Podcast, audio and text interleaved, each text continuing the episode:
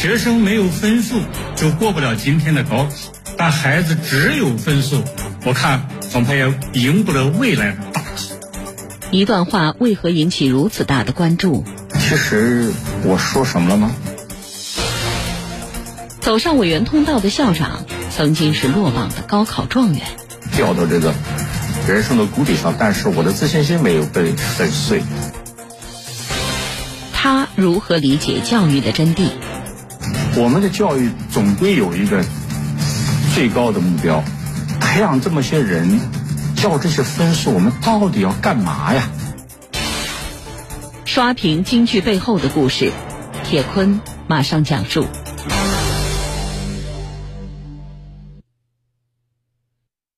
这有人说啊，学生一生一次考试，高考；家长一生两次高考。而我们这些高中校长呢，是每年一次高考，学生没有分数就过不了今天的高考，但孩子只有分数，我看恐怕也赢不了未来的大考。二零二一年三月七号，在全国两会第二场委员通道的这番发言，让全国政协委员、江苏省西山高级中学校长唐江鹏火了，在各种媒体的快速传播中。这一段讲话不仅成为刷屏的金句，而且还冲上了微博热搜榜，还让唐江鹏被网友称为两会期间最火的网红校长。您怎么看？您在委员通道上的一番发言，会引起全社会那么高强度的关注？这也是我这几天一直思考的一个一个问题。其实我说什么了吗？您说的都是大白话，说的都是常理呀。对，只不过是说了一些常识。好的教育就应该是培养终生运动者、责任担当者、问题解决者和优雅生活者，以孩子们健全而优秀的人格赢得未来的幸福，造福国家社会。还有一些质疑，呃，比方说提出又要终身运动者，又要这个责任担当者，又要这个问题解决者，又要优雅生活者，你到底要不要分儿？我就说，这个分数是我们教育不可回避的一个重要的一个一个内容。高考制度是我们国家能够保证人才选拔公正性的一个基础性制度。那因此上说，不关注分数，对任何一个学校来说。它都不是一个有责任的一种选择，但同时我们也应该呃认识到，这个教育的终极价值是最高价值，是促进人的幸福。老百姓所要的好学校，真正要的好学校，它一定是既能够让孩子有良好的学业表现，又能够让孩子有全面的成长的这样学。说那你不能得兼呢？不能得兼的时候。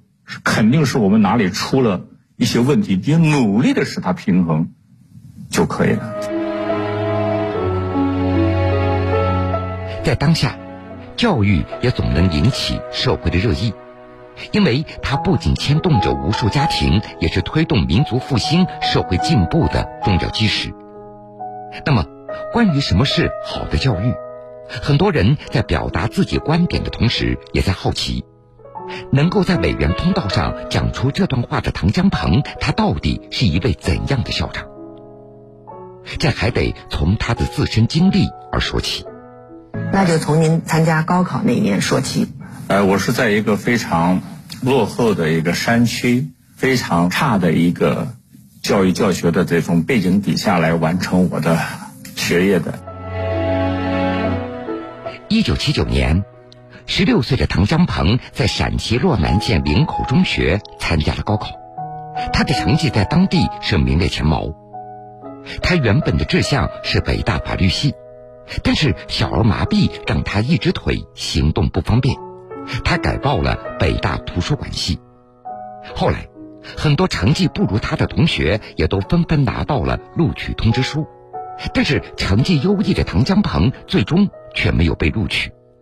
那就是不管是法律系还是图书馆系，反正都没有任何问题的。但是就是因为您这个腿，哎，是是天生的这个，对对对，就是如果我的成绩不够，我还有努力的必要，我还可以继续去去复习，因为我们当时复习是一个很正常的一件事，我还可以去复习。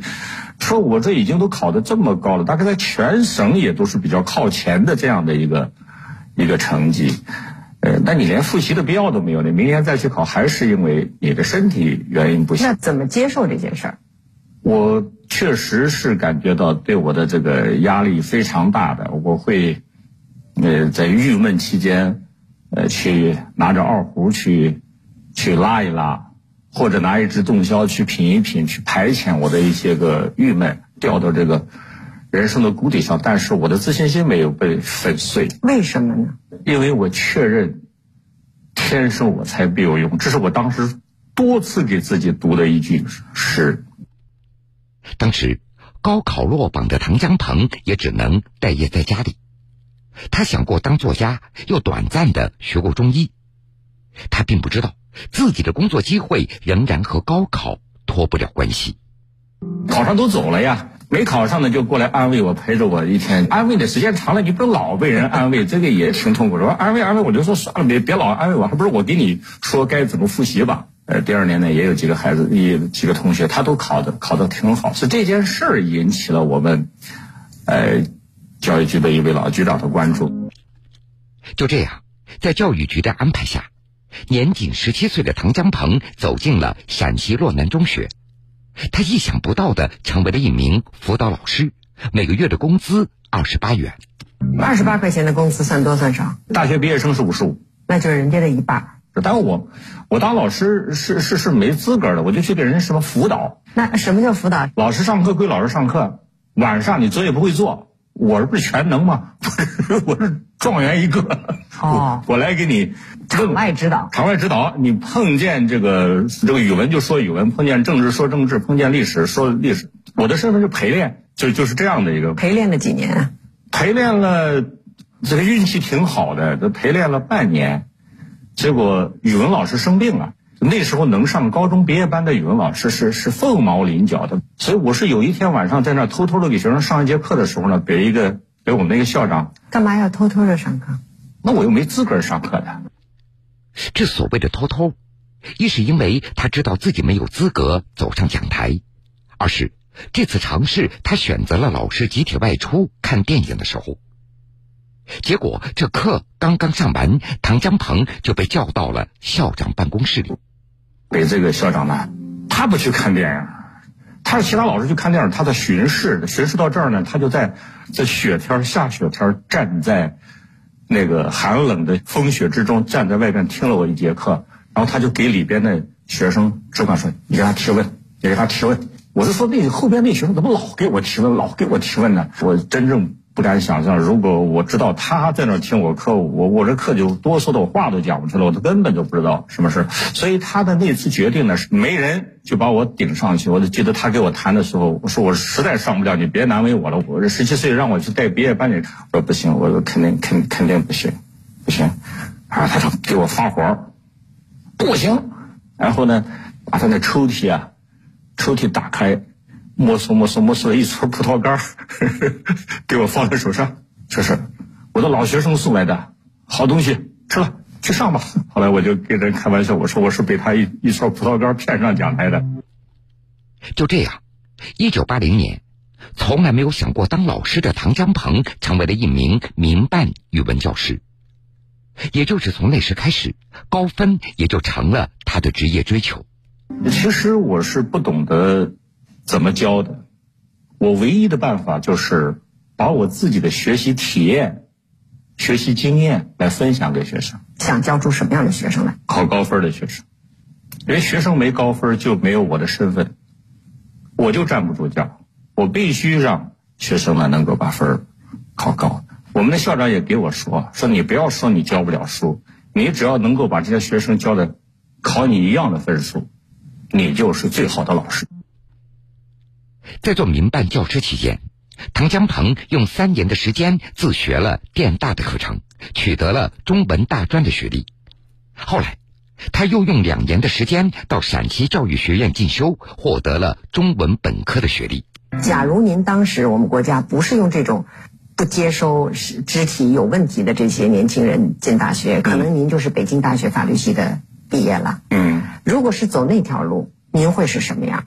在我们全国政协委员里边，有好几位和我同年高考，和我差不多出身于这种，呃，县城以下小山村里边的这样的一种人。那么他们后来的人生路径呢，他就是，呃，上了大学，考取了研究生，然后获取了到国外这个留学的机会。那有的现在是已经成为院士方面高级的这个专家，应该说他们就做出了巨大的贡献。当然，我现在也不差，我因为有了这样的一段经历，我曾经这个非常感慨的说过一段话：我是拿我的全部生命来理解教师职业的价值和意义的。我对教师的职业有刻骨铭心的那种爱，也正因为这种爱，使我能够努力的把真正的教育办出来，办好。一九九三年，没有通过高考去往更加广阔世界的唐江鹏决心南下，通过应聘，他成为江苏省西山高级中学的一名语文老师。东部名校也让他看到了不同的教育理念和教学的方法，而一项教学之外的任务启发了他开始思考教育的目标。进来以后呢，那个校长就给我安排一个任务，当时学校正要搞校庆，就你也参与到这个学校的这个校史整理当中去。最早的时候是被这个学校的一张照片所感动，那一个小男孩给他单人独照的一张照片，上面写一个。一年以上不缺课者，给他照了一张相。不是是八十多年前的一个一个事儿了。当时照相的技术应该是一个很隆重的一个事件。是在什么样的一种背景和原因底下，让我们的学校的管理者会给一个一年以上不缺课的孩子单人给他照张照片？这个对我的冲击非常非常大。为什么？因为。一个学校给什么样的人照照片，它体现了这个学校的最高的一种崇尚和价值追求。您从这些老照片里面，您看到这学校什么追求啊？我所看到的，呃，它是一种非常朴素、善良的对人的全面发展的一种关注和关怀。呃，我们今天的学校里可能也挂着许许多多学生的照片，但。可能是高考状元的照片，可能是考上北大清华学生的照片，可能是竞赛奥赛获奖学生的这些个照片。我常常在想啊，校长把镜头对准谁，教育就在哪里聚焦。学生没有分数就过不了今天的高考，但孩子只有分数，我看恐怕也赢不了未来的大考。一段话为何引起如此大的关注？其实我说什么了吗？走上委员通道的校长，曾经是落榜的高考状元，掉到这个人生的谷底上，但是我的自信心没有被粉碎。他如何理解教育的真谛？我们的教育总归有一个最高的目标，培养这么些人。要这些分数，我们到底要干嘛呀？刷屏京剧背后的故事，铁坤继续讲述。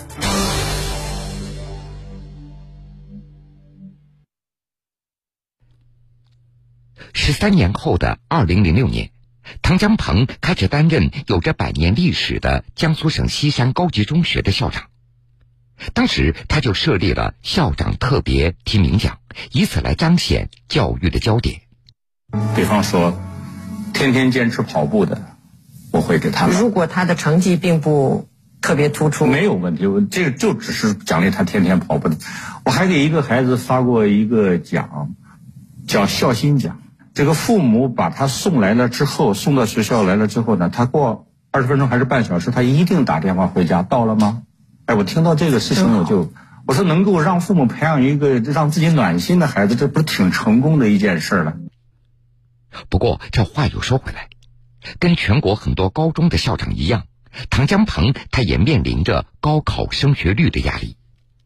对于一个像您这样的学校来说啊，考上名校、名大学是必须的，是必须的。所以我就那天说，我校长是年年在高考啊。还有其他什么硬指标？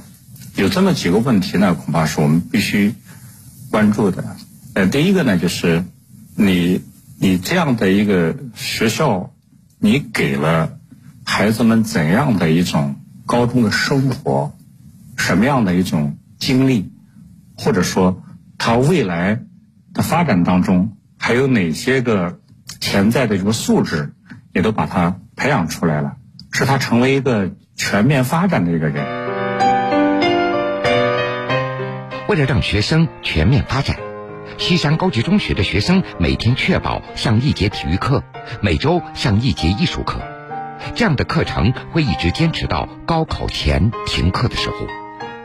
原来也不开艺术课的，我后来就是一个月开一次。